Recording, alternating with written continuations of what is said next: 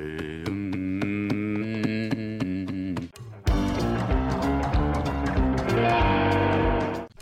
começando mais um PrimoCast, o podcast oficial do Primo Rico. No caso de um país com uma economia um tanto conturbada, muita Deus, gente acaba se... Meu Deus, o que, Kaique? Nem fiz a introdução, já tá tenso, cara. Relaxa. Muita gente acaba se perguntando se vale a pena empreender fora do Brasil. Por isso estamos aqui com José Felipe Carneiro, cofundador da cervejaria Vals e CEO da Carrep Kombucha. Aquela kombucha que eu tomo nas lives, ela mesmo, cara. Seja muito bem-vindo, Zé. Ah, o prazer é meu estar aqui. Eu acho que a galera que não entende o que, que você toma ali, ô, primo, eu vou, entende, eu vou, eu vou explicar. Basicamente, saúde e alegria, mas se ninguém entender, é pra desenfesar, Pra tirar aquela parte travada na vida, tirar o inchaço. A Carrep é isso. E você falou aí, CEO da Carrep, né? A gente não tem esse cargo na nossa empresa. Falamos muito de sorriso, alegria.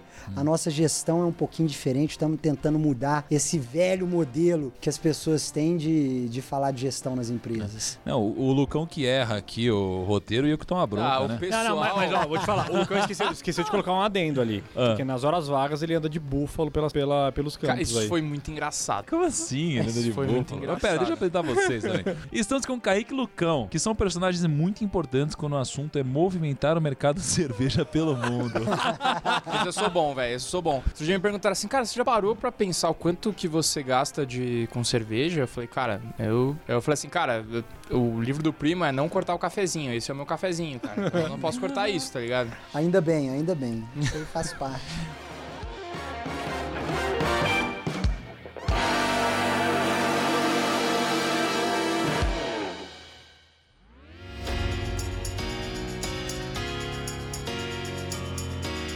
Primos, olha só, fim de ano tá chegando, Natal, Ano Novo, e agora que você começa a fazer suas metas e começa, né, a pensar na grana, enquanto você deveria ter investido, no que você vai investir ano que vem, como que você vai cuidar, vai gastar menos, sei lá. Eu sei que sua cabeça tá totalmente tomada por esses pensamentos de fazer metas pro seu ano que vem, pro seu 2021. Então aqui vai a dica, dica boa. Você não, a galera não procura se- sempre a dica quente? Essa é a verdadeira dica quente. É o seguinte, dois livros do primo, dois novos livros do primo que muita gente pode, às vezes, não saber que tá rolando, que, que, que saíram, que são novos. Eu tô aqui pra avisar pra você. Livro 1, Método Financeiro do Primo Rico. Aqui você vai seguir todas as dicas do primo, todo passo a passo, desde a arca até pra você cuidar das suas finanças. Cara, todo o caminho, todo o beabá, todo o guia completo do primo, de todos os erros e acertos que ele já fez na vida dele, que você pode usar pra você estabelecer as suas metas e conseguir cumpri-las em 2021. Então, livro bom, link aqui na descrição. Se você comprar hoje, acho que dá tempo até de chegar pro Natal, né? Você sabe que a galera da Amazon é rápida. Livro 2, Turma da Mônica e o priminho, cara, o Thiago Negro virou personagem do Turma da Mônica. Da Turma da Mônica, você pode ver o primo, cara. Você compra lá o gibi, a revistinha, e tem o primo, cara. Numa história com a Turma da Mônica. Então, cara, legal demais isso. Vou deixar aqui o link na descrição também. Esse daí vale a pena, cara. Às vezes você tem um filho, tem filha, tem um sobrinho que às vezes você quer abordar o assunto com grana. Ou você é um marmanjo aí, ou, né, uma pessoa já adulta e que gosta de ler revista em quadrinho, gostaria de ver o primo, curte Turma da Mônica. Vale pra todo mundo, cara. Acho que Turma da Mônica é pra todas as idades. Beleza? Então, dois livros muito importantes, cara, pra você finalizar o ano com chave de ouro e começar o 2021 com tudo.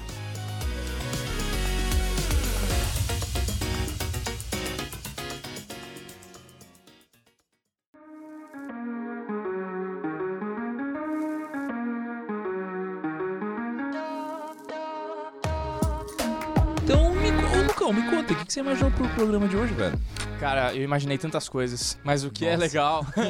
é, mas eu não posso falar, é porque a gente vai deixando aí pro decorrer do. Não programa. pode falar? É, mas o que é legal é que, cara, o Zé, ele tem uma cervejaria, ele tem a kombucha e ele tem uma operação na Califórnia. Então o cara sabe empreender. O cara é fera no Califórnia? Brasil e o cara é fera nos Estados Unidos. E o cara tá sempre feliz, né, velho? É lógico, né? O cara fez um deal com a Ambev, tá sorrindo sempre.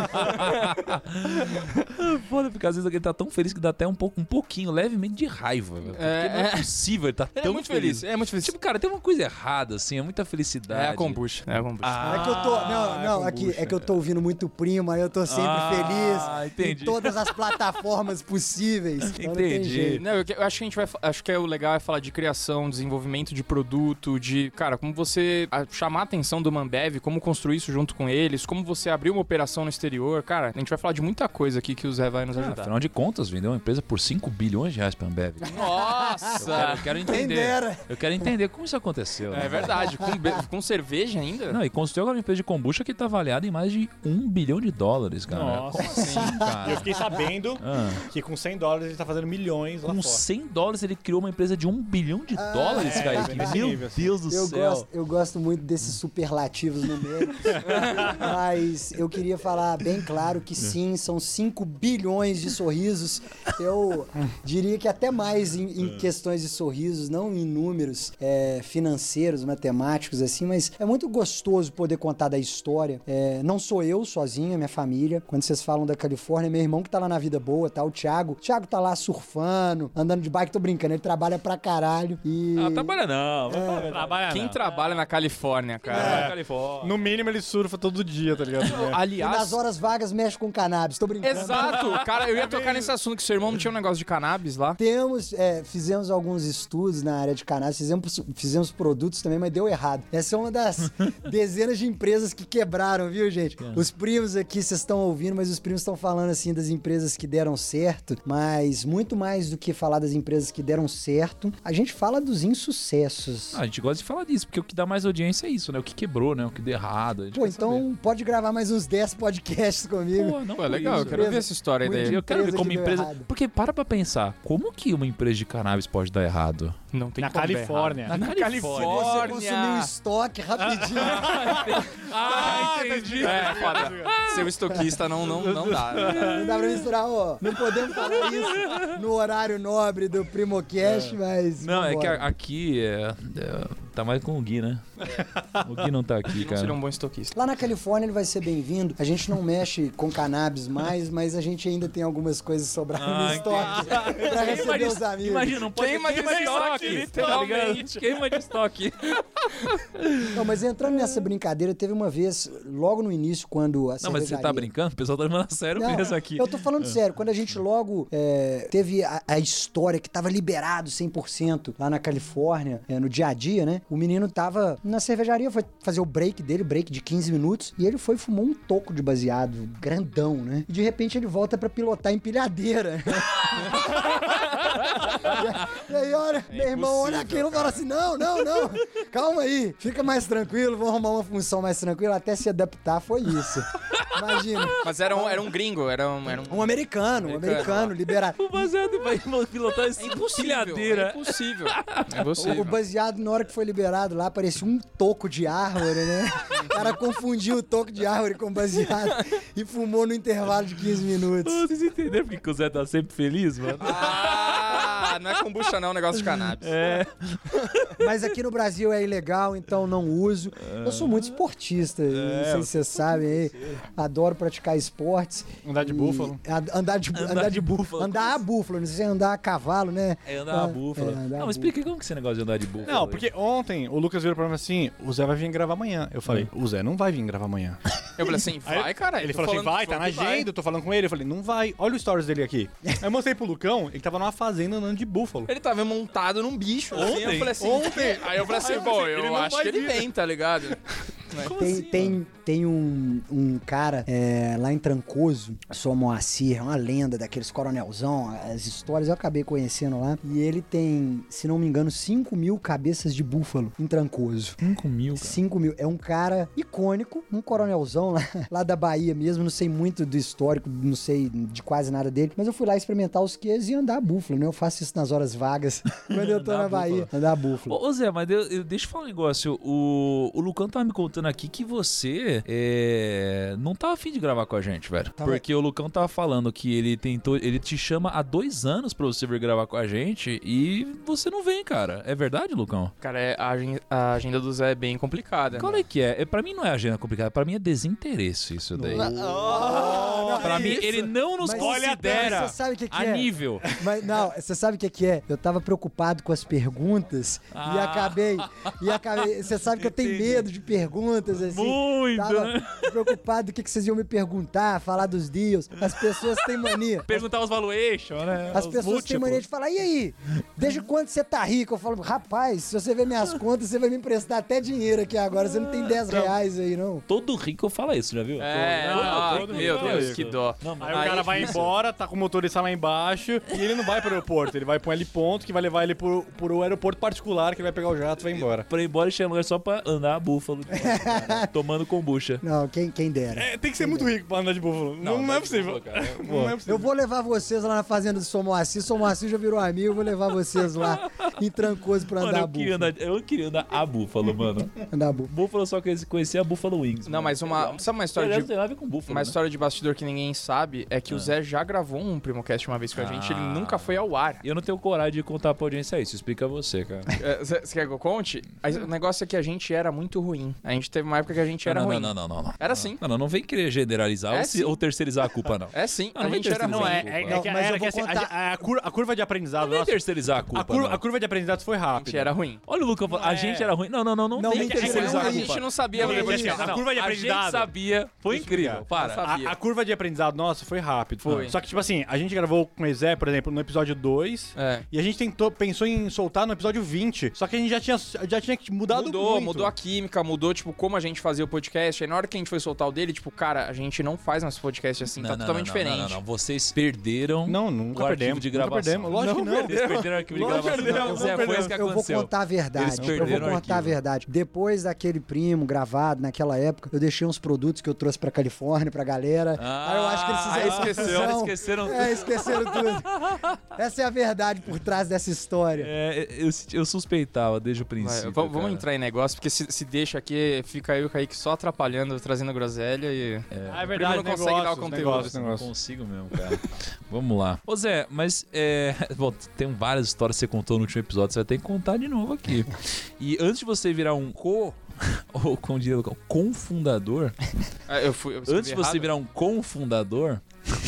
ou até mesmo um CEO, você trilhou um caminho, né? Conta um pouquinho dessa sua jornada empreendedora, né? Até você acertar nesses cases. E até porque a jornada do empreendedor, o interessante é que você não precisa acertar todos os cases. Às vezes você precisa acertar um case para que dê certo de fato, né? Financeiramente a sua vida. E você, pelo que tá contando, errou vários. Tem vários cases de fracasso e tal. Conta um pouquinho da sua jornada até aqui. É, eu vou tentar resumir, que a história é, é longa e começa com os avós, né? Mineiro gosta de Nossa. contar causa, mineiro é bom pra isso. Só faltou uma pinga cachaçinha, mas nós estamos com a carrep aqui pra isso. Mas do lado do meu pai, meu avô era padeiro, na cidade de Araxá, em Minas Gerais. Do lado da minha mãe, meu avô era açougueiro, na cidade de Corinto, tá? E, pô, meus pais foram criados é, fazendo negócios ali em família. Um empreendedor é, nato, quase por necessidade na, na nossa história. E, pô, meus pais se conheceram muito jovens. Minha mãe tinha 16 para 17 anos, meu pai tinha 17 para 18. É uma diferença muito pequena ali de, de idade. Naquele tempo, as pessoas se conheciam, elas não trocavam WhatsApps, né? Nem, nem nudes, nem nada disso. Já foram logo pro Vamos Ver, meu pai e minha mãe.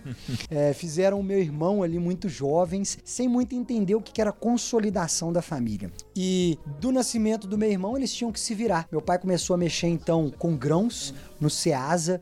Ele comprava e vendia arroz. Ele se tornou ali naquela época, é, com muita modéstia, ainda pequeno, um dos maiores atravessadores de grãos ali de um estado para o outro, de, de um negócio para o outro. E o negócio foi crescendo. De Isso- grãos, cara. Grãos, arroz. Arroz, feijão e cereais, né? No caso. Então, aquilo ali foi o primeiro passo da jornada empreendedora e depois disso, ele e minha mãe viram que não dava certo. Tava rico, tava pobre, tava rico, tava pobre, tava parecendo é, filme falando, né? Tô rico, tô pobre.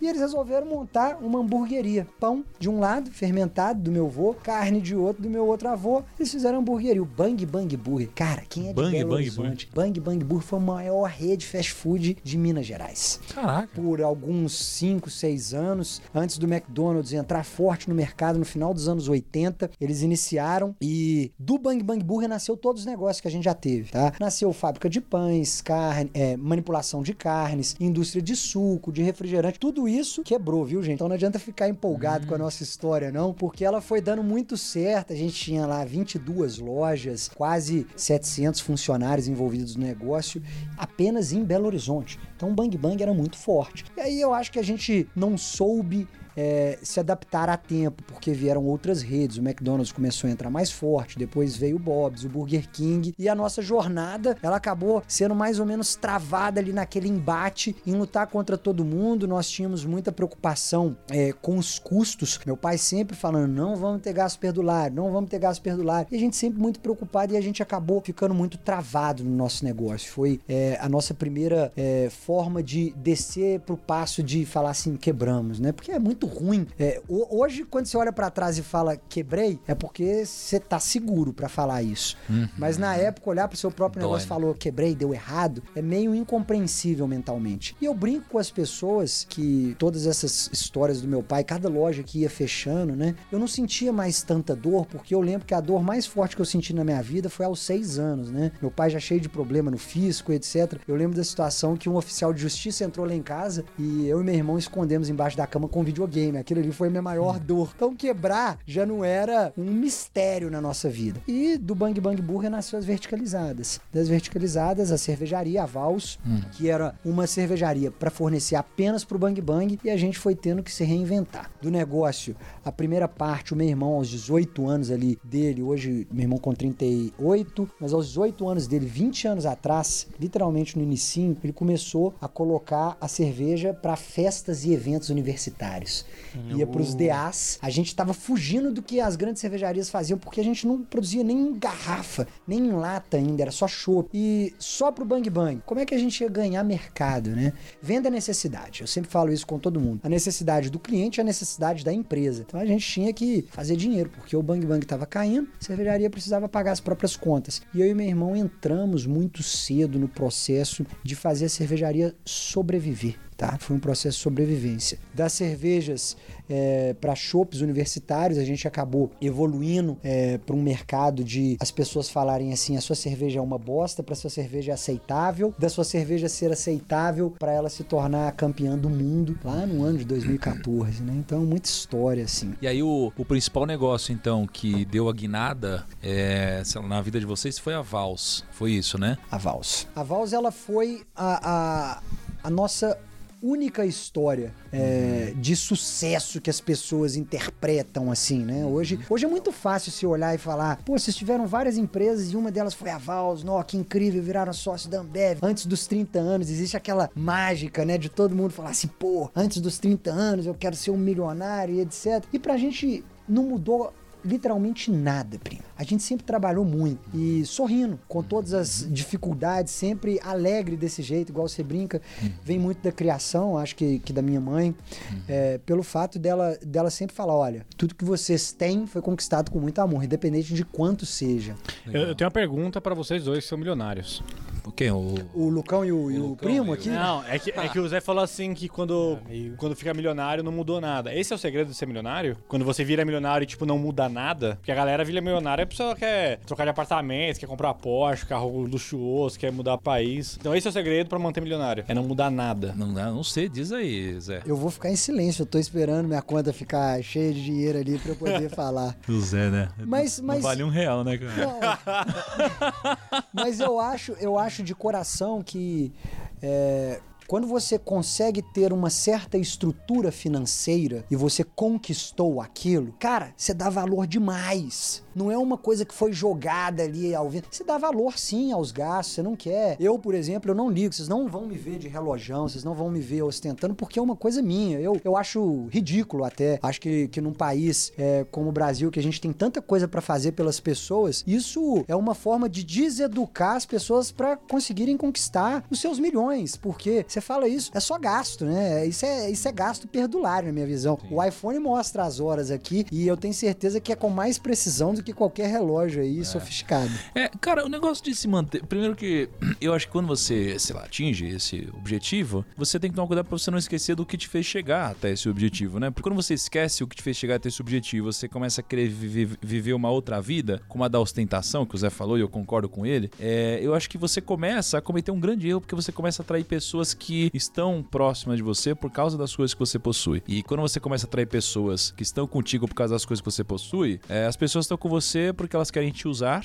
mas elas amam as coisas que você tem. E eu acho que o segredo para você chegar lá é você amar as pessoas e usar as coisas, né? E não o contrário. Agora, o que eu queria te perguntar, Zé, é sobre, um pouco mais sobre a organização da Vals como empresa, né? Como, como que foi esse processo é, de estruturação de negócio, equipe? Como que vocês foram crescendo? Como que vocês ganhavam dinheiro lá de fato, né? Porque, pô, é uma cervejaria, vocês tinham garrafas, vocês vendiam para terceiros, era só no, nos bares de vocês? Ou como que era? Todo, todo mundo às vezes tem é, é, essa, essa mesmíssima curiosidade, porque uhum. a gente iniciou um mercado de cerveja lá atrás, é, no final dos anos 90, não tinha nem 10 micro cervejarias no país. Hoje já são mais de 1.500 e contando, e a gente perde a conta. Só que a gente não tinha muita noção do que, que a gente estava fazendo, era, era sobrevivência mesmo. Quando você fala é, de como funcionava, a gente foi fazendo ajuste de rota.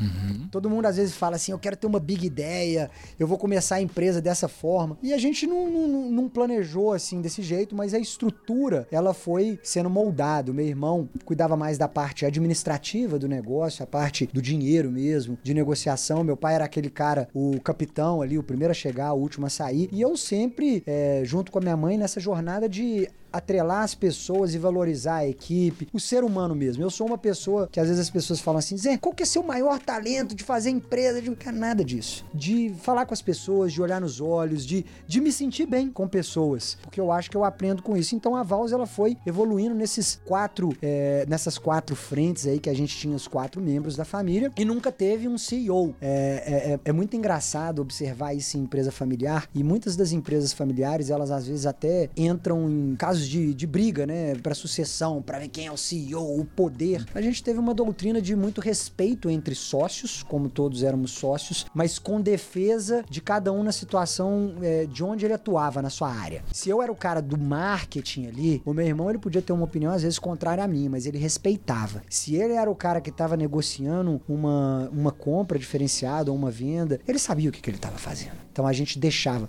O, empoder, o empoderamento sempre foi muito situacional. Uhum ao, ao ponto que se ele tivesse ali numa festa e tivesse alguma demanda é, de marketing acontecendo, ele ia tomar a decisão. É situacional. Você pega hoje o primo na sua ausência. Ontem, por exemplo, da, da mentoria lá, tava o Hugão mandando ver, fazendo um papel e eu queria até elogiar publicamente o Hugão. Fez uma mentoria ontem que eu fiquei estarrecido, um garoto de 22 anos, mas com um conhecimento assim lindo. A Vals foi crescendo assim e aí veio a parte mais traumática pra gente. Sair de uma empresa familiar e ir para uma empresa que tem uma gestão assim conhecida com todos os modelos, toda aquela parte professorada do Vicente Falcone, um dos maiores professores em gestões, gestão do planeta. E a gente viu que a gente tinha muito a aprender. A melhor parte de você unir com uma empresa grande é que você sente que você tem muito a aprender. E a gente foi mantendo essa nossa máxima como empreendedor de ser o mais burro da mesa. Eu adoro falar isso, primo. Eu hoje aqui eu sento e fico tranquilo de ser o mais burro da mesa. Até o Gui que tá caladinho ali, eu sou mais burro que ele, cara. O Gui tá ali caladinho, olhando as coisas, porque ser o mais burro da mesa dá, dá a necessidade de aprender.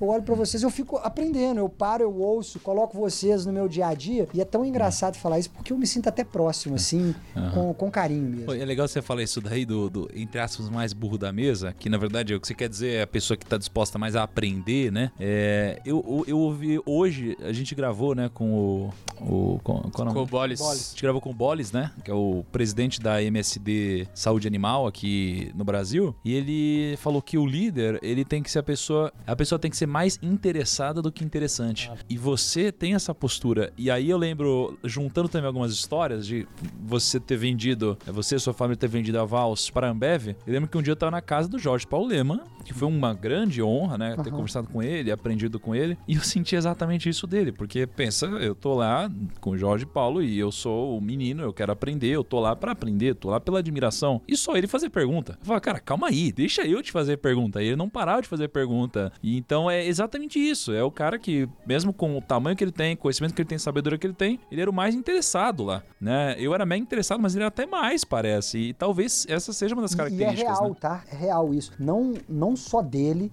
mas dos três sócios fundadores, o, o, o- o Jorge, o Marcel e o, e o Beto, eles são assim, a família deles é assim. É uma família é, realmente muito próxima Hum. nessa, nesse quesito de querer aprender, de querer ver o negócio. Quando a gente fez a nossa fusão na época, porque foi uma, uma fusão, por assim dizer, na época, a gente Hum. virou sócio da cervejaria Boêmia, tá? No, no caso, a Vals se tornou sócia da Boêmia. A Vals e a Boêmia é, iniciaram uma nova empresa chamada ZX Ventures, que é o braço de inovação até hoje da, da Ambev. E a Ambev colocou o vice-presidente de marketing na época, o Pedro Urp, para tocar essa nova divisão. E o Pedro foi o professor de, de, de já ter a escola Ambev, o jeito Ambev de lidar, e a própria ZX Ventures, se você não tem como falar separadamente, porque é tudo Ambev, tá? Mas se você fosse pegar separadamente as EX Ventures, o Pedro conseguiu, à frente desse negócio no qual eu e meu irmão éramos, éramos sócios, fazer a empresa valer um bilhão de dólares em menos de 12 meses,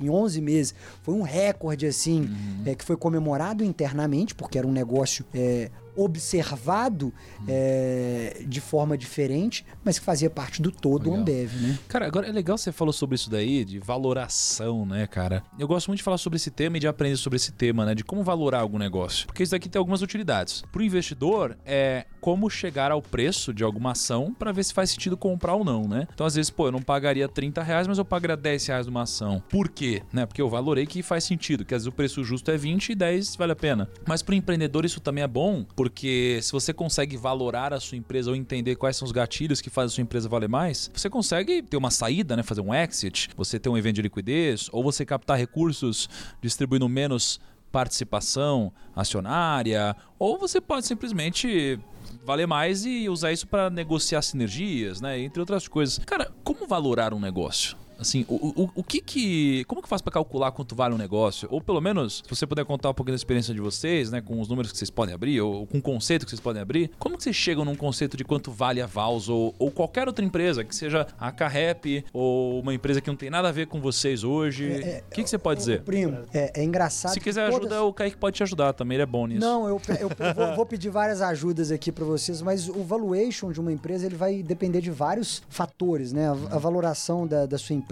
No caso da cervejaria artesanal, a gente tem que entender que nós brasileiros nós sempre observamos outros mercados, mercados que já estão à frente e que já passaram por movimentos parecidos com o que a gente está vivendo. Então, se você olhasse é, o mercado cervejeiro norte-americano, você haveria de perceber que ele já estava faturando 40, 50 vezes é, equivalente ao mercado cervejeiro artesanal brasileiro. E haveria ali uma possibilidade de seguir esse mesmo fluxo, porque nós brasileiros copiamos tendência dos Estados Unidos. Acontece isso desde muito tempo. Vai continuar Uhum. é cultural, né? É cultural. Então, se você pegasse o modelo ali, você já via que isso já tinha acontecido. E a própria indústria cervejeira grande, a Budweiser, ela tinha visto que ela tinha perdido mercado para as micro cervejarias nos Estados Unidos. E eles entenderam que era a hora, lá no ano de 2015, de entrar no mercado cervejeiro artesanal também no Brasil. E eles começaram a observar várias empresas. Eu não fui a única, tá? Na época, eles foram quase que assim, caçando mesmo as empresas que poderiam é, ter alguma coisa que interessasse a eles. E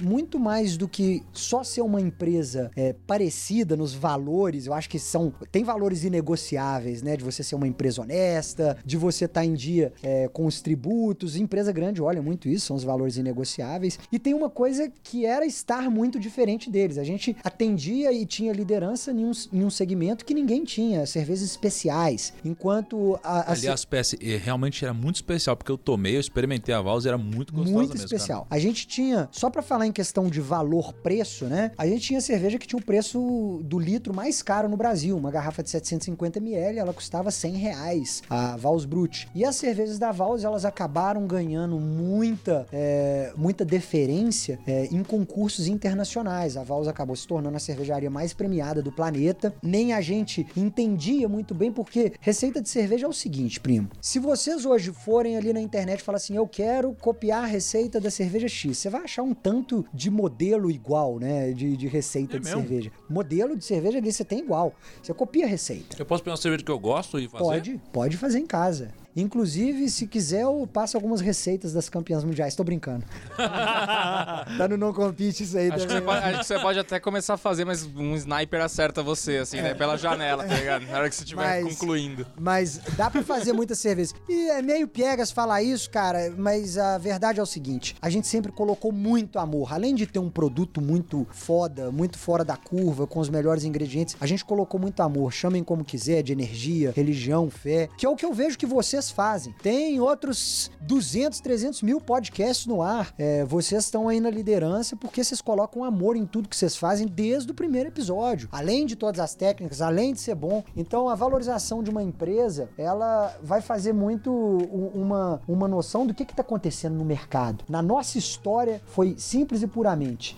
Existia um espaço de crescimento das cervejas artesanais no Brasil, tá? A gente estava, de certa forma, capitaneando é, a mídia, capitaneando esse movimento de falar de cervejas especiais. Eu antes, eu falava das cervejas da Ambev, falava, vocês vão ficar bebendo essa cerveja que é um líquido amarelinho de espuma branca. Tomar milho aí, mano. Exatamente. eu, eu fazia essa mesma brincadeira. Vocês vão ficar bebendo cerveja de milho. E sabe qual foi a brincadeira que a gente fez logo na primeira receita, quando a gente se tornou sócio da Ambev? A gente fez uma cerveja de milho. E sabe o que aconteceu? A gente ganhou a melhor cerveja do mundo Caramba. em uma competição com essa cerveja. Porque a gente queria mostrar que não era necessariamente o ingrediente que as pessoas julgavam que era o bom e o ruim, mas era todo o trabalho envolvido de uma equipe, de uma técnica diferenciada na produção, porque a história da Vals, ela sempre se pautou em fazer cerveja com arte, né? É, o, o nosso negócio ele acabou virando uma, uma espécie de cerveja muito valorizada, é, que entrou, foi a primeira vez que um vinho não foi patrocinador do Guia Michelin. Na época foi a Vals, uma cerveja arte, que as pessoas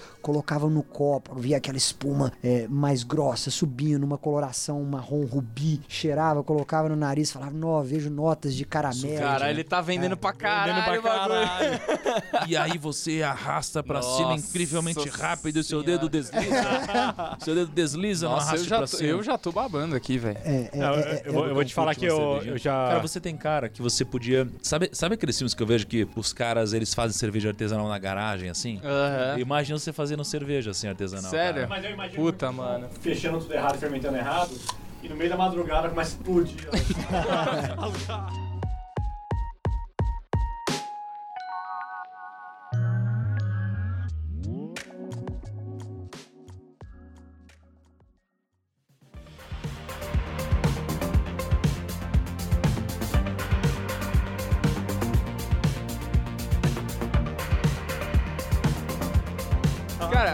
isso, isso é um negócio muito legal que, que a gente entrou agora, porque assim, é o que você falou, cerveja artesanal, cara, virou, né? Todo mundo faz, o cara compra a panela de merendeira lá, não sei o É que lá, aí. lúpulo, não sei o que lá, já vende os kits, você entra no Mercado Livre, o kit já vende fechado lá, você compra, você compra, consegue a receita e tal. Como que você faz uma receita de sucesso pro produto realmente, cara, pegou, é legal, a galera curte, a galera toma, fechou, entendeu? É, a, a gente. É, é muito bonito as pessoas falarem, né? Vem um MVP, né? Todo mundo fala assim: vou fazer o MVP do, do, do, do meu, do meu projeto aqui. Na época da cervejaria, como a gente é, abria a cervejaria aos sábados para as pessoas, a gente fazia uma receita diferente por semana e testava. O nosso, nosso teste era na boca. O cara bebia, falava assim: tá boa, tá ruim. O engraçado era o seguinte: depois da oitava, ele sempre falava que tava boa, viu, gente? Então, não, não tem muito segredo, não. Mas a gente pegava os feedbacks da vida real ali. E aí, você gostou desse estilo, não gostou? E a gente começou a criar uma base de, de dados reais ali do que, que as pessoas buscavam numa cerveja. E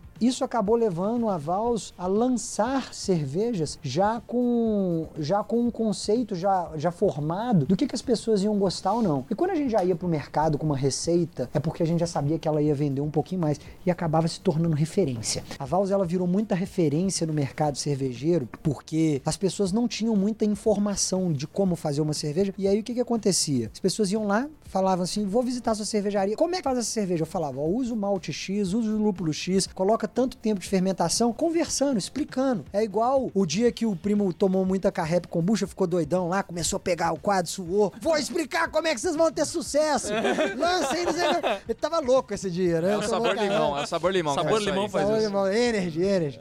E aí, pô, é, é mais ou menos isso. A gente fala com tanta empolgação, porque às vezes, quando as pessoas me perguntam, falam assim, Zé, qual que é o segredo mesmo do sucesso de- dessa história que deu certo? Energia. Você tem que pôr energia. Não adianta nada que você fizer se você não colocar muita energia. Tem hora que essa energia vai ser amor. Tem hora que essa energia vai ser dureza. Tem hora que essa energia vai ser dinheiro. É energia, gente. Não muda. A fonte tem que ser com muita fartura de energia para que as coisas sejam prósperas. E o negócio da cerveja ele foi virando isso. E aí a Ambev se interessou antes da própria Ambev. A gente já tinha sido procurado. É, o meu irmão que sempre ficava à frente dessas negociações, né? Ele falava com muita, muita empolgação, o Thiago. E a, a, a Brooklyn no- nos Estados Unidos, uma cervejaria bem famosa, em 2012 a gente fez uma receita juntos. A gente conversou, namorou. Essa história de fazer M&A, você vai aprendendo, né? Você vai aprendendo o que, que vale a pena, o que, que não vale a pena. Você vai ouvindo muito mais o que, que as pessoas querem de você e o que, que você pode dar pras pessoas. É um relacionamento, para depois você colocar a aliança e falar assim, estamos casados. E não significa que não pode separar, não. A gente separou e tá super bem com a Ambev, somos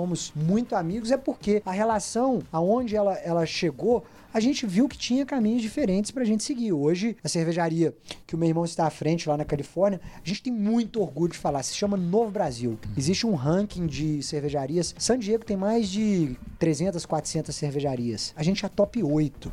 Falar de uma cervejaria brasileira, é, com DNA brasileiro, investimento brasileiro, dinheiro. Começando a cervejaria com 100 dólares, tá, gente?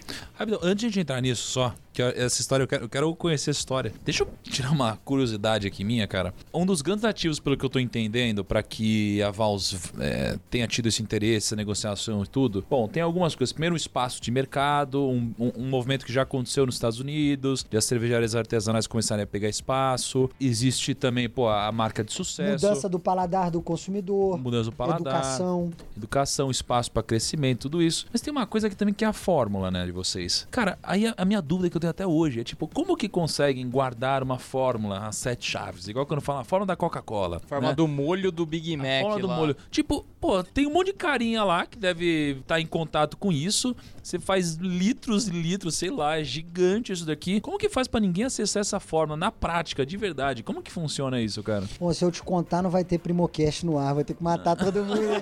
Ferrou, acabou o Primocast. Mas Tem é, um sniper do outro na- lado da Na prática, por muito tempo eu realmente pensei nisso, tá? Então eu mesmo pesava o lúpulo, se não era eu, era o meu pai ou era o meu irmão, é, ou era o mestre cervejeiro que foi virando de confiança e que foi depois para outra cervejaria também.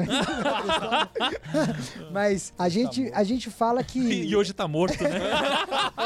Então a gente brinca nessas histórias que existe uma lealdade muito grande. Olha, primos, eu vou falar com vocês. Se tiver uma coisa que eu tiver que falar pra vocês escolherem, pessoas da sua equipe, escolham pessoas que sejam leais ao propósito da empresa. Ah, ali dentro da empresa, eu até brinco desse mestre cervejeiro, uma pessoa que eu tenho muito carinho, brinco muito com ele, converso com ele até hoje. Ele tem a própria cervejaria. Ele nunca repetiu uma receita do que ele fez junto com a gente na nossa jornada. Isso é lealdade. Isso é muito bonito. É um empreendedor, ele aprendeu a ser empreendedor junto com a gente, resolveu, tinha o sonho, abriu a cervejaria, mas ele continuou leal. Isso aí é muito raro hoje em dia, achar as pessoas assim. Tenham pessoas que são leais a você, ao seu projeto, porque por mais que elas possam crescer e levar é, as formulações, elas não vão ter aquela necessidade de querer fazer isso do mesmo jeito. E eu acho que todo grande sucesso ele é muito autoral, tá? É, eu nunca vi ninguém fazendo muito sucesso só copiando. Até quem copia e melhora tem a, a- a parte autoral dele, então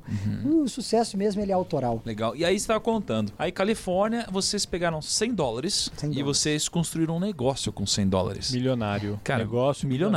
As dívidas também são milionárias, viu, gente? Não, mas a gente não quer saber Tudo disso. bem. A é. gente quer saber. Conta pra gente, como que foi esse negócio, cara? Não, se você entrar no, se você entrar no Instagram do, do Novo Brasil, a, a, a- a loja, eu tipo. O que, que seria Novo Brasil, Kaique? é a cerveja dele. Uhum. Eles criaram, não sei se foi nesse ano que vocês criaram, né? Meu, a- o bar, não sei se eu posso chamar de bar, é gigantesco. É, tipo, mil muito, lugares, é um dos maiores é bares muito do- bonito. Na é Califórnia? muito bonito. É um dos maiores bares de todo os Estados Unidos. Ô, louco. É mesmo? É muito bonito. A gente tem o maior tem balcão estilo- cervejeiro, 60. so- Imagina, são 60 tapes de cerveja. Você consegue imaginar algum bar no Brasil que tem 60 tipos de cerveja sendo servido? 60 tap é coisa pra caramba, hein?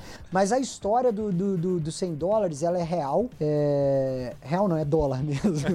a, gente, a gente, numa viagem, eu e meu irmão, sempre muito unidos, tá? Então é muito. Eu gosto de frisar isso, tá, Thiago? Por eu estar na mídia, as pessoas às vezes falam muito do Zé, do Zé, do Zé, do Zé, mas somos, somos eu e meu irmão é, até debaixo d'água, né? Até debaixo da cerveja, às vezes no porre mesmo. Mas a gente foi para os Estados Unidos numa viagem é, para conhecer o mercado, 2013. Cara, e tinha ido em alguns concursos. E na volta, a gente tinha uma conexão em Atlanta. Em Atlanta, é, a gente falou, pô, vamos conhecer a fábrica da Coca-Cola. A empresa que hoje eu falo que vou comprar, viu, gente? Vou comprar Coca-Cola. Comprar Coca-Cola. Nem que seja pra ir no bar da esquina e lá e comprar Coca-Cola. vou comprar Coca-Cola. E aí, pô, fomos na Coca-Cola por muita admiração. Ficamos encantados por, pela parte do processo industrial. A, a Atlanta é a cidade onde nasceu a Coca-Cola. Você tem lá esse bunker que mostra, quase no museu, a fórmula mágica, de onde que veio isso. Cara, meu irmão olhou pra mim e falou assim: Zé, nós vamos abrir uma cervejaria aqui, cervejaria aqui nos Estados Unidos. É possível. A gente tem que sonhar e dar certo. Você quer ser tubarão, você tem que nadar com tubarão. Quer ser o melhor, você tem que estar no meio onde os melhores estão. Vamos abrir a cervejaria aqui. Como é que abre a cervejaria? A gente tem que ter conta em banco, né? O primeiro passo, você movimentar dinheiro. Fomos no Bank of America, cruzando. Se você for em Atlanta, é, logo em frente ao Museu da Coca-Cola, você atravessa a rua tem um Bank of America. Fomos lá e entramos. Pô, como é que abre uma conta aqui, né? A mulher falou: não, você tem que ter um endereço residencial nos Estados Unidos. É, você coloca 100 dólares aqui na conta, você pode abrir uma conta, né? Eu e meu irmão, cada um colocou 100 dólares e o restinho que tinha da viagem, viu, gente? Coloca, porque brasileiro é o seguinte: viaja para os Estados Unidos, troca para levar dólar, mas ainda volta com eles. É desgrama isso.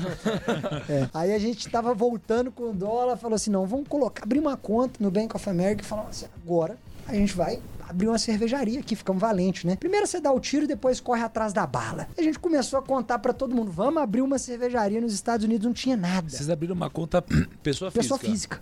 Pessoa física. Porque a gente precisava começar a movimentar, né?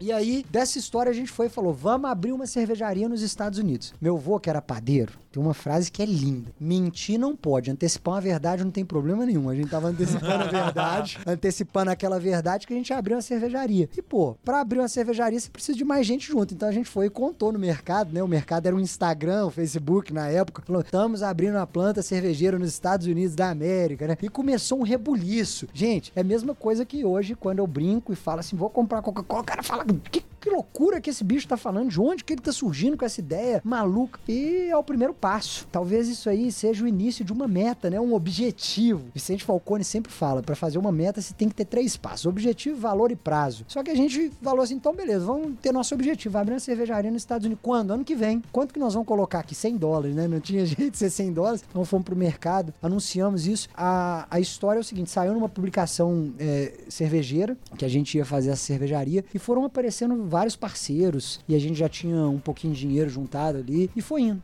E aí a gente foi, iniciou o processo de produção nos Estados Unidos, iniciou a fábrica, né? A, nossa fábrica, a gente tem orgulho de falar isso, é 100% nacional, criada numa fábrica chamada Egisa, no sul do Brasil, em Bento Gonçalves. A Egisa foi nossa sócia no início da, da planta, porque para a Egisa era muito importante que ela falou assim: olha, eu preciso ter uma planta lá nos Estados Unidos, porque eu posso vender plantas de cerveja lá no maior mercado de cerveja. Então foi a união dos, dos do melhor dos dois mundos, né? E o Volmir, à época, à frente, é, é o dono dessa empresa chamada Egisa, é a maior fa- fabricante de equipamentos de cerveja do Brasil. Ele foi e falou assim: não, você só seus. E a gente foi e montou uma operação em 2014, iniciamos aquela cervejaria, alugamos um lugar mó bonito nos Estados Unidos falou: agora vamos, vai dar tudo certo. Em Chula Vista, na Califórnia, Grande San Diego, fronteira com o México. Cara, a gente não sabia muito bem o que que a gente estava fazendo. Não tinha um one year plan, não tinha essas coisas que a gente foi aprender que, que existia só depois na Ambev, né? Pô, Ah, Isso foi antes da história da Ambev. foi antes da história. Quase todo mundo acha que que a gente só abriu os Estados Unidos por conta da. Foi o contrário. A gente abriu antes, ia ser a Vals nos Estados Unidos. Mas aconteceu tanta coisa legal que hoje a gente tem orgulho de chamar Novo Brasil. E aí, 2014, a gente foi iniciando isso. E em 2014, quando a gente tava iniciando esse processo todo, a gente foi e ganhou o World Beer Cup, a Copa do Mundo das Cervejas. Emocionante. Um salão em Denver, lotado, Denver, no Colorado. 6 mil pessoas no salão. Nunca na história, é, fora do eixo Estados Unidos ou Europa, uma cervejaria havia ganhado a melhor cerveja do mundo, né? E essa receita feita com muito zelo, carinho do cofre lá que vocês falam, ela foi e ganhou a Vals Dubel, ganhou como a melhor receita do mundo na categoria Dubel. Cara, isso foi um marco. A gente saiu em todas as mídias, é, publicações globais mesmo, em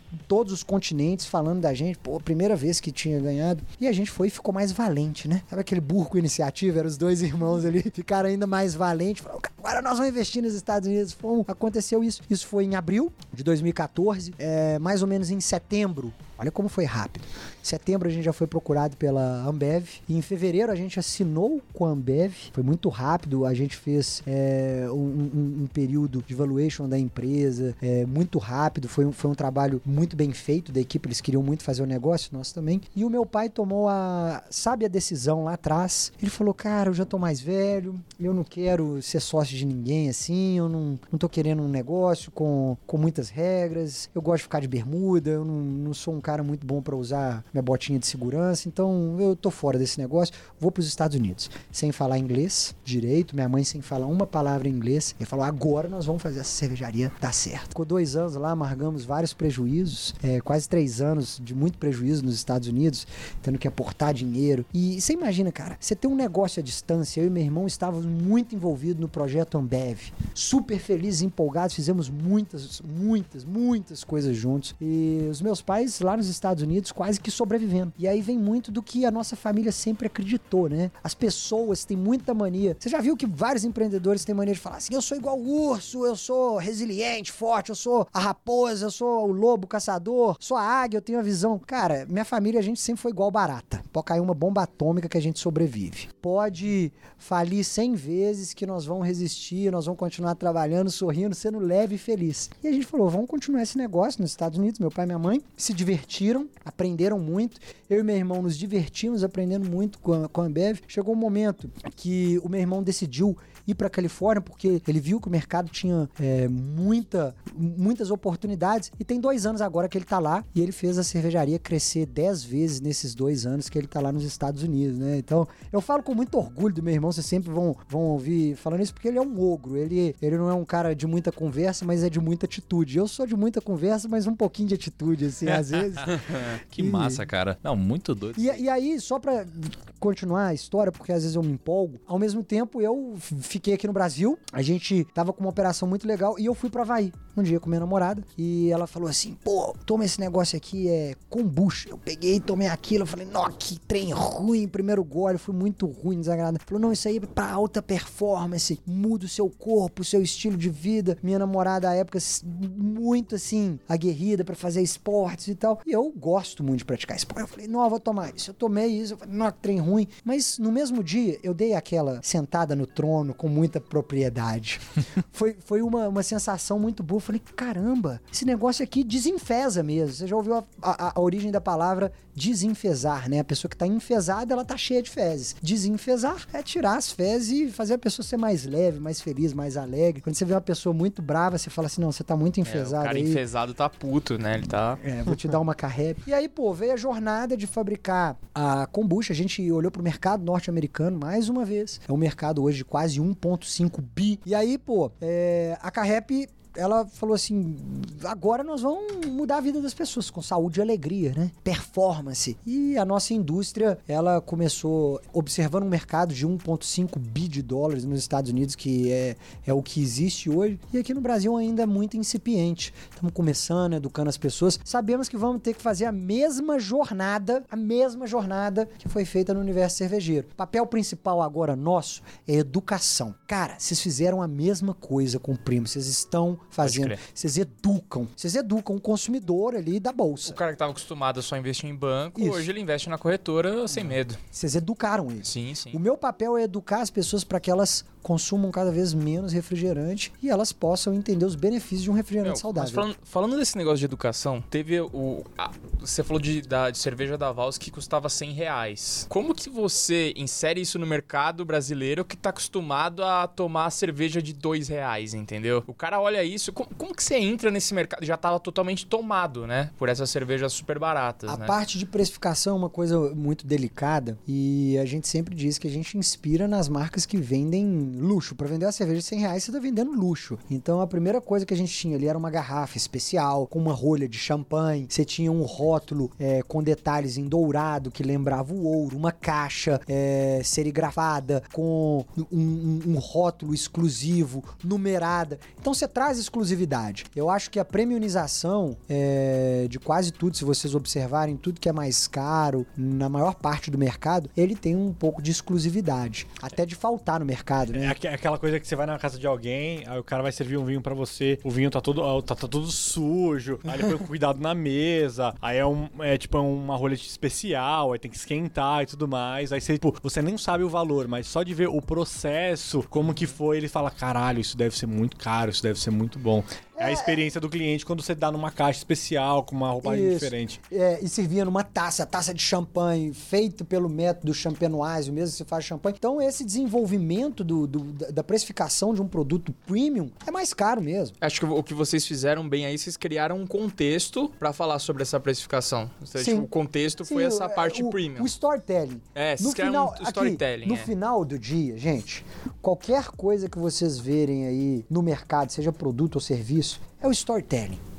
Você vai ter sempre um produto bom, um serviço bom, é, isso aí é, é o mínimo que as pessoas esperam, mas é o storytelling que tem que ser foda. Contar, contar uma boa história de onde você veio, quem você é e o que você vai fazer para transformar o mundo é que vai trazer esse negócio ser bem visto aí pelo É, mercado. exa- o Damodaran, cara, que é o papa do valuation, né? Ele é o cara mais respeitado de valuation no mundo. Ele disse que o preço de algum ativo ele é de- determinado pela mistura entre a história e os números, né? E a história, ela, quando você tem um enredo, é, você consegue até projetar isso daqui de uma forma melhor, né? Então você conta a história do seu pai que começou, aí pô, vocês são apaixonados por isso e o time tá crescendo dessa forma. Então você consegue pensar num futuro diferente, né? É, de uma empresa que é só margem, tal, corte de custo. Então você projeta isso diferente no- nos números. Pode fazer umas perguntas sobre negócio? Pode, vamos da lá. Carrep? Assim, deixa Vambora. eu entender um pouquinho mais. Hoje vocês ganham dinheiro vendendo kombucha. Sim. É isso? É isso. E aí, como vocês têm é, um único tamanho, sabores diferentes, como que funcionam os produtos de vocês? Bom, é, kombucha, só pra gente trazer pra, pra, pra cabeça da galera, é um chá que ele é fermentado com bactérias e leveduras. Não dá medo esse negócio, bactéria, Kaique. É, não, e eu só vou, eu só vou adiantar pros primos. Se você, você vai comprar a Carrep, você vai dar o primeiro gole e você não vai gostar. É verdade. Você vai dar o segundo gole e não vai gostar. Quando você estiver na metade da garrafa, você não tá gostando. Mas quando você terminar ela, você Viciou. vê os benefícios, você viciou já. É Você verdade. viciou. Mas é igual cerveja, não é? Quando a gente. É. é, Quando a que eu gente é acho? novinho é a mesma É, coisa. Nossa, Eu- toma um eu- gole de cerveja e quase vomita. Mas eu- né? eu, não, eu não gostava de cerveja no começo da faculdade. No, no primeiro dia, assim, que eu comecei, tipo, realmente tomar com a galera, assim, tipo, eu tomava porque eu tava com a galera. Meu, no, no, no, no, no mês, tipo, no final do mês, assim, do primeiro mês de faculdade, cerveja era a É, é melhor que, é que a, minha, a minha tese, cara, é de que as pessoas elas só continuam tomando cerveja pelo tempo suficiente é, que até elas gostarem disso, porque é proibido, velho. Porque a gente passa 18 anos da nossa vida querendo tomar algo que a gente não pode tomar, a gente cara. gosta do proibido. Entendeu? É, velho. Mas carrepa é liberada, tá?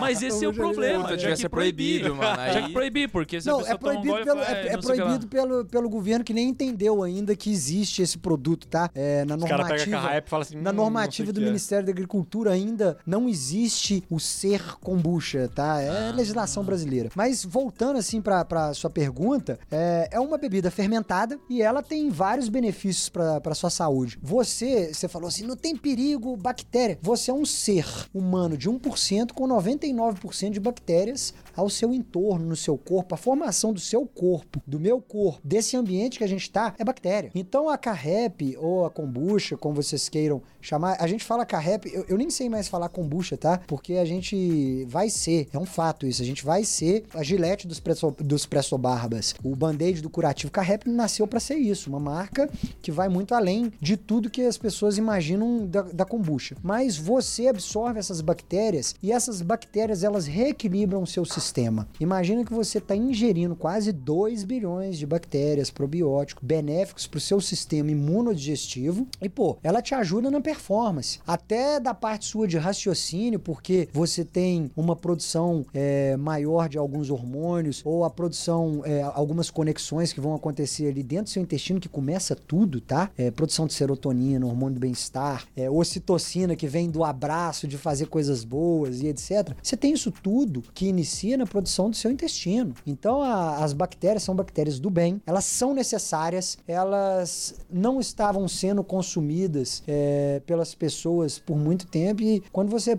põe a carrep na sua vida, você traz um reequilíbrio. Show. Então, esse é o produto de vocês. Aí vocês têm um tamanho sabores. único. Tamanho único, 355 ml. Ela tem sabores diferentes. Frutas é um produto natural, sem glúten, vegano. É, é uma bebida que ela tem uma gase- gaseificação natural da fermentação. Fermentação nada mais é, gente, é que bactérias, leveduras se alimentarem do açúcar. Então a gente coloca o açúcar no processo inicial, essas bactérias se alimentam dele e elas soltam esses aromas, sabores, é, os gostos diferentes na bebida. Tá. E quantas carrep vocês vendem assim? A gente fala em sorriso. Esse ano a gente já impactou é, quatro. Você sempre tem uma jogadinha, né? Não pode. Qual que é a sua margem? É, se eu falar, eu vou ter que te Atirar. matar. Pum, aí ele muda assim, tá ligado?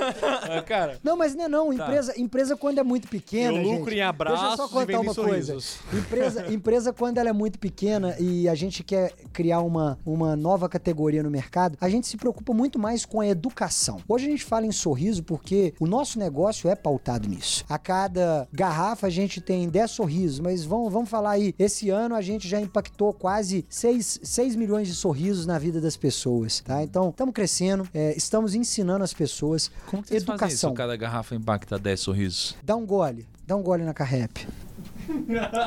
Sorriu, tá vendo? Cada, 10? Cada gole, você dá 10 goles e você acaba com a Ah, entendi.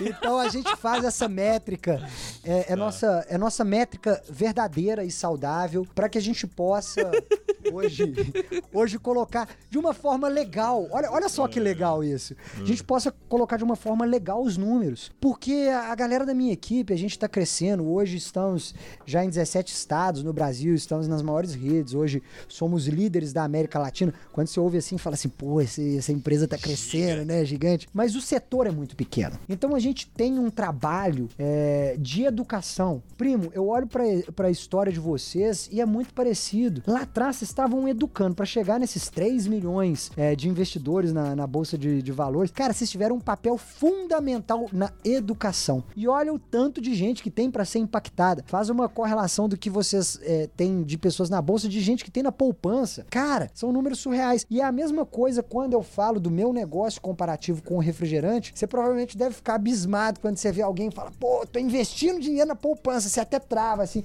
Mesma coisa que alguém fala assim, nó, eu tô sendo saudável tomando refrigerante zero. Eu travo, porque, pô, não faz sentido. É estúpido. Chega a ser é estúpido. Mas não adianta eu falar para as pessoas que é burro, é estúpido, antes de eu ensinar para elas. Então, o primeiro passo é da educação. É longo prazo. Primo, eu só acredito no longo prazo. Eu não acredito, eu não acredito em nada diferente do longo prazo. Vai ser a mesma coisa. Hoje a gente tá aqui falando de carrep. Daqui 10 anos, pode lembrar dessa história. A gente tem certeza absoluta do caminho que a gente está trilhando. A gente tem um trabalho muito focado em fazer o bem para as pessoas. E as pessoas querem se sentir bem. As pessoas bebem o nosso produto e é quase que falar assim, pô, eu não sei se isso vai me fazer bem. E começa e vai indo e fala assim, pô, mas isso é muito diferente. Não, e eu acho que inclusive a gente devia ser sócio da Carrep, você não acha, não? Nossa, com Porque, certeza. rapaz, com certeza. a geladeira Vamos ser a gente já sócio. Pe- pensa quanta gente. Ó, eu vou te dar a mão nas aqui. lives. Aqui. Nas lives no. Ah. Meu avô tinha uma frase que era muito boa. Toda vez que ele tava contando de gente, gente boa, assim, ele dava a mão e falava, ó, nós vamos ser sócios, nem que seja num galinheiro, entendeu? Ah, legal. É, não, seria melhor, né? Porque a gente falou sobre galinhas e parece que é um negócio que dá grana, né, cara? Cara, tá todo mundo falando Depois- sobre isso, falando de galinha, esse negócio Depois de eu vou te galinha. apresentar o cara que tem a maior quantidade de pinto no Brasil.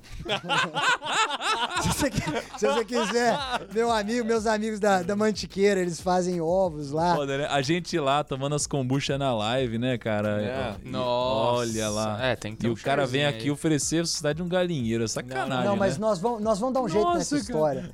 É, essa história. Essa história tem que acontecer. Porra, live pra 150 mil pessoas. Ô, Lucão. Todo mundo perguntando assim, Tá "O que que errado." Você tá bebendo aqui? E o cara fala, não, eu- Não, kombucha aqui, toca app. Coisa... Ó, Ô, eu Lucão, uma- tem que negociar eu- e eu direito tenho- aí. aqui, eu vou- eu eu falar tenho mais, uma eu- eu reclamação. E eu vou falar mais, ó. A gente fez uma live. Sabe aquelas lives, tipo, fica em casa e tudo mais? A gente fez uma fica em casa e aprenda com o primo.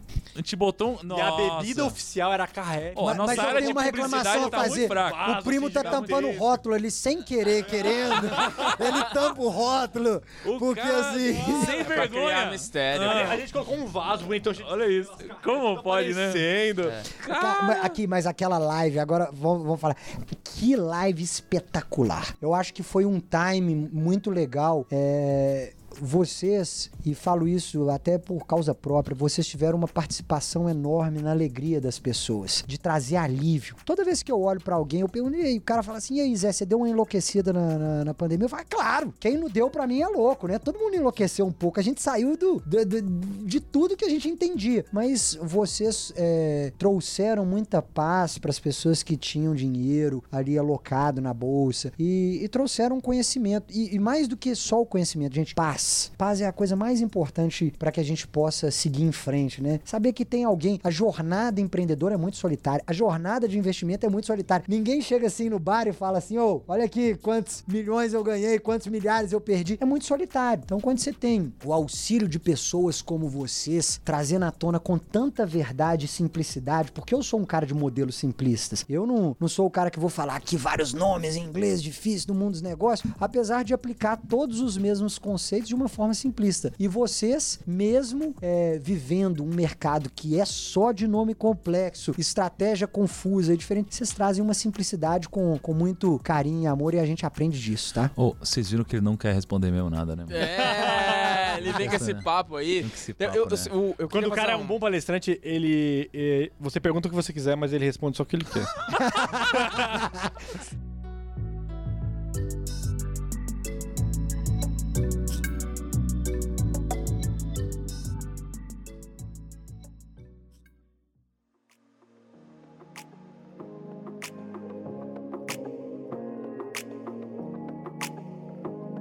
Qual é a diferença da burocracia de abrir um negócio no Brasil e abrir um negócio lá fora? Tu, vamos lá. Cara, lá fora você abre e fecha no mesmo É dia. favorável? vamos lá, Você vamos é lá. favorável Vamos mesmo Vamos o lá, negócio? tudo, tudo é diferente. Então, o que, que vocês têm que entender? Existe aquela ilusão, a falsa ilusão, assim, ah, nos Estados Unidos é muito mais fácil ter uma empresa. Cara, é outro jogo, são outras regras. Quando você vai nos- empreender nos Estados Unidos, se for o nosso caso, você vira faixa branca. A gente tomou multas ridículas por coisas que a gente não tinha nem ideia. Vou, vou dar- citar um caso aqui específico. É, a nossa cervejaria, entretenimento, fica cheia, lotada lá de gente. Um dia é, ia passar uma luta é, do UFC tá? Tinha algum brasileiro lutando, a gente empolgado com aquilo, pegou pela televisão, cara, que é uma televisão comercial do lugar lá já mesmo, compramos a luta, o pacote da luta. Cara, mas você não pode simplesmente exibir uma luta porque você comprou ela lá. Se você tem um público, existe uma regra nos Estados Unidos, você tem que pagar pelo público que está no lugar. E só nessa brincadeirinha de passar uma luta ali à noite, que a gente vendeu, sei, sei lá, no dia, 4, 5 mil dólares ali de cerveja, que é um tap room sem comida, sem nada, esse específico, cara, a gente tomou uma multa de 50 mil dólares. Nossa. Então é outro jogo. Não Aqui acreditem. no Brasil é, é gato e luta à vontade, tá ligado? E ninguém tem, ninguém Não, tem aqui, controle, ninguém tem não, como saber. Aqui, ó, tem, tem uma frase que é o seguinte: Don't believe in your own bullshit. Não minta pra você mesmo. Abrir um negócio é difícil em qualquer lugar do mundo. Você vai ser um faixa branca. Gente, vocês podem ser fodas em fazer tudo que vocês fazem aqui. Se vocês forem fazer isso nos Estados Unidos, é diferente. Não é a barreira da língua, é que a burocracia é outra. Não é que é mais ou é menos. Tem sistemas é, para trabalhar nos Estados Unidos que são mais, mais favoráveis de fato. A minha história com os Estados Unidos ela começa muito lá atrás, 2006. Eu trabalhei na Disney, trabalhei no Mad Kingdom, trabalhava é, num restaurante chamado Cosmic Race. Cara, o Zé tem cara de Fazia. Disney mesmo, mano. Ó, é por isso que ele tem alegre, simpaticão. Cara, eu tô muito afim de ir pra Disney. É muito. Olha, Ô, Zé, eu tem amo algum esquema pra poder ir pra Disney sem precisar passar 14 dias no México? Não, atualmente Não? não. Não, não existe. Já. É só se tiver um green card, né? Eu posso pedir pro meu irmão te emprestar o dele, ele chama Thiago também.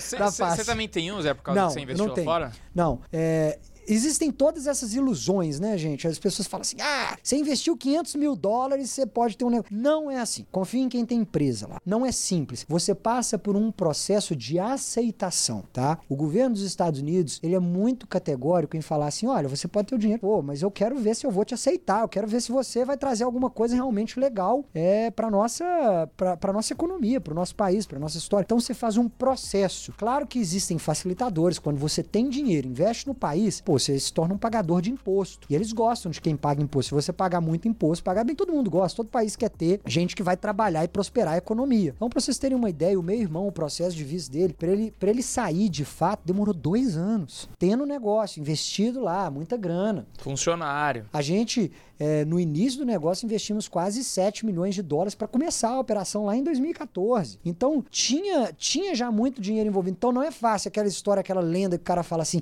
coloca 500 mil dólares que você vai abrir uma empresa. Não é assim. É um processo. É burocrático também. Você vai passar por etapas. Se eu falar as etapas aqui, eu vou estar mentindo, porque eu não sei. Então, você precisa contratar um advogado, ele precisa criar uma carta de defesa, você precisa colocar várias cartas de recomendação de pessoas especiais. Alguém escrever, pô, o Thiago lá, meu irmão, é um cara especial porque ele fez isso, bombou a empresa. Você tem que ter uma pessoa do governo que te manda isso. Então, assim, não é simples. Quando você vai contratado por uma empresa que já é americana, a empresa vai fazer esse processo. Vai pagar do mesmo jeito. Quem tem essa vontade de trabalhar nos Estados Unidos, gente, a gente precisa de gente lá. Precisa. Falta gente para trabalhar na Califórnia. Legal. Mas falta gente legal. Gente, gente legal, né? É, legal. É, a, a gente sempre brinca quando a gente fala de grandes empresas. Cara, é muita admiração para uma grande empresa. Você pode odiar o sistema que for que ela tiver criado, mas você tem que admirar. E eu admiro grandes empresas. Porque eu busco chegar lá de alguma forma. E não tem nada melhor do que chegar e poder falar assim. É muito honrado para nossa família falar assim: eu me tornei sócio da Ambev, a maior cervejaria do planeta. Seria muito incrível falar assim: eu estou com a Coca-Cola, mas antes eu vou apurrinhar eles. Eu vou falar mal, vou brigar e vou botar o dedo na cara, porque eles estão fazendo muita coisa errada. Eles estão entregando 36 gramas de açúcar num, num, numa garrafinha é, para uma criança beber. Não, não tem como eu achar que é certo. E nunca vou achar. Eu aprendi que eu não devo achar. Então, assim, eu não vou quebrar a Coca-Cola. Eu, no máximo, eu vou comprar eles, entendeu? Eu vou lá no bar da esquina, compro a Coca-Cola. Mas quebrar eles é impossível. Outra pergunta. Vocês estão proibidos de abrir outra cervejaria no Brasil? É, proibidos é uma palavra forte, mas existe o não compete que a gente não pode. Proibido. É, proibido, proibido. existe o não compete que a gente não pode competir no negócio de cervejaria por um tempo. É, o nosso não compete, não compete, ele não abrange os Estados Unidos, até por isso que a gente tem uma cervejaria na Califórnia, a gente já tinha essa cervejaria e se manteve. Então ele dura mais um tempinho aí.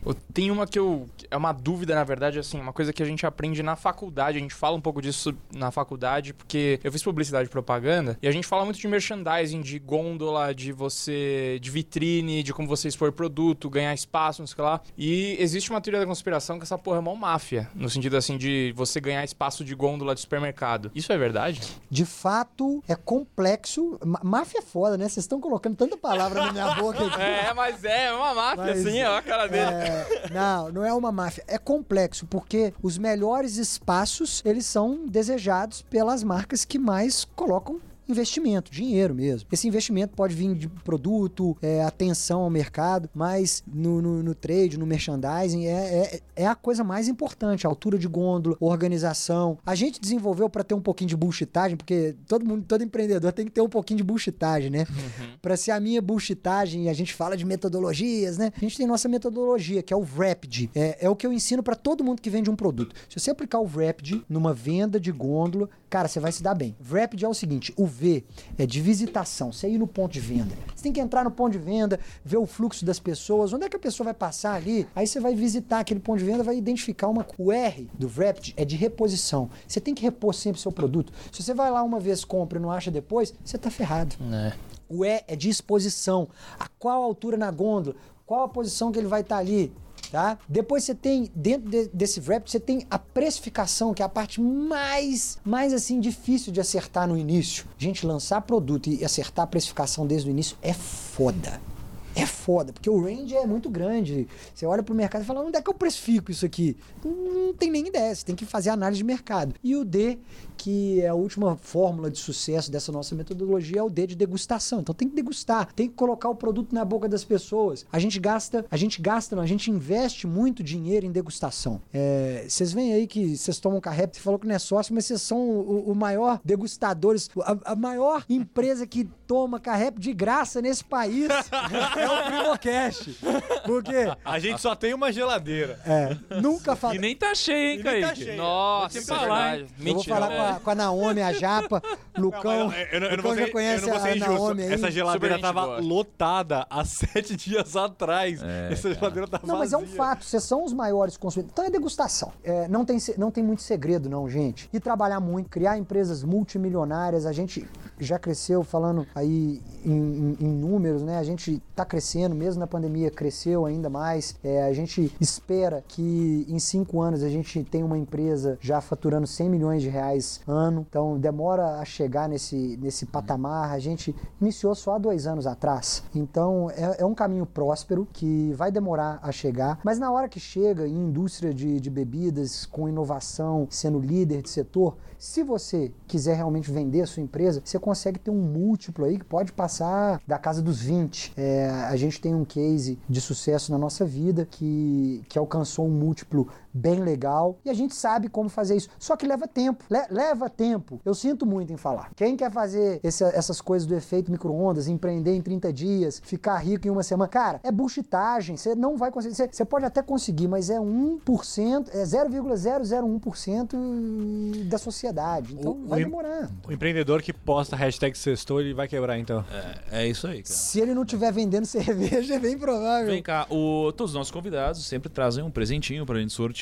E não podíamos deixar de sortear um combo de carrep Bora. nossos primos, né? A gente vai sortear 10, Pode sortear. tá? Então, como faz pra participar, Kaique? A gente vai postar a fotinho desse episódio lá no nosso Instagram, o primo.rico. Ok. E as pessoas vão entrar lá e vai falar assim: a melhor kombucha do mundo e marcar dois amiguinhos. Aqui, vamos lá. Vamos lá. Eu, sou muito fã da Caep. Eu, eu já tomei, de verdade, eu já tomei várias Não, isso é kombuchas. verdade, cara. Eu Já tomei é... várias Não, vamos fazer assim, ó. Beleza, é isso aí, é isso Não aí. vale kombucha aí, eles nos retiram. Tá bom. Isso, pronto. Pode. O cara pode retirar. Pode. Ele retira, cara. Pode. Melhor, né? Pode então, pra participar, você marca dois amigos que vão dar sorriso junto com você. É isso aí. Certo? Já entrou na minha bullshitagem, tá vendo, cara? Fudeu, é bullshiteiro. Então é isso aí. É... E se inscreva no Ah, Spotify. Cara, já estamos chegando à marca de quase 10 milhões de sorrisos no Spotify. E, inclusive, Ah, inclusive, se você quiser ver o sorriso de todo mundo desse episódio, é só ir lá no nosso YouTube, no Primo Cash. É verdade, primos. Ó, a gente tá lá num projeto sério. Vai no YouTube, escreve Primocast. E temos cortes de vários episódios, inclusive desse que você tá vendo, pra vocês verem o rostinho do Zé e ver o quão a pele dele de fato Ah, tá o Zé é bem bonitão. tratada. Não, Zé é bonitão. pô. É bonitão. É, É, assim, é, é- é, é rap na veia, né? É um. é Assim, é o que o dinheiro não pode fazer com uma pessoa, não é mesmo?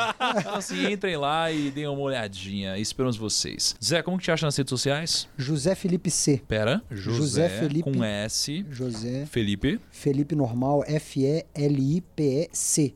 José Felipe C. E você tá no Instagram. É, é isso. Muito bom. E sigam o Zé. E aliás, se vocês tiverem a honra de um dia assistir uma palestra do Zé, vocês vão curtir demais. Tem a nossa enquete. Ah, enquete? Qual que é a O enquete? que, que vai ser a enquete de hoje? Você a enquete, toma Ah, Coca-Cola? já sei. A, a enquete. Boa, é uma enquete boa. A enquete Ah. é boa. Você toma Coca-Cola? Sabe o que a gente podia fazer? A gente podia sempre fazer enquete, permitindo que o, o nosso convidado escolha uma pergunta. Isso é cara. legal. É a pergunta, responda a pergunta do convidado, cara. Nossa, é verdade. Qual é a pergunta do convidado de hoje? Você toma Coca-Cola? Eu, você. Ok, você toma Coca-Cola. E sim, e, um, sim e não, aí vocês É, lá. Bem. Responda aí no Spotify, vou só entrar, entrar no aplicativo e é nóis. Então, um grande abraço pra você no nosso próximo episódio e tchau!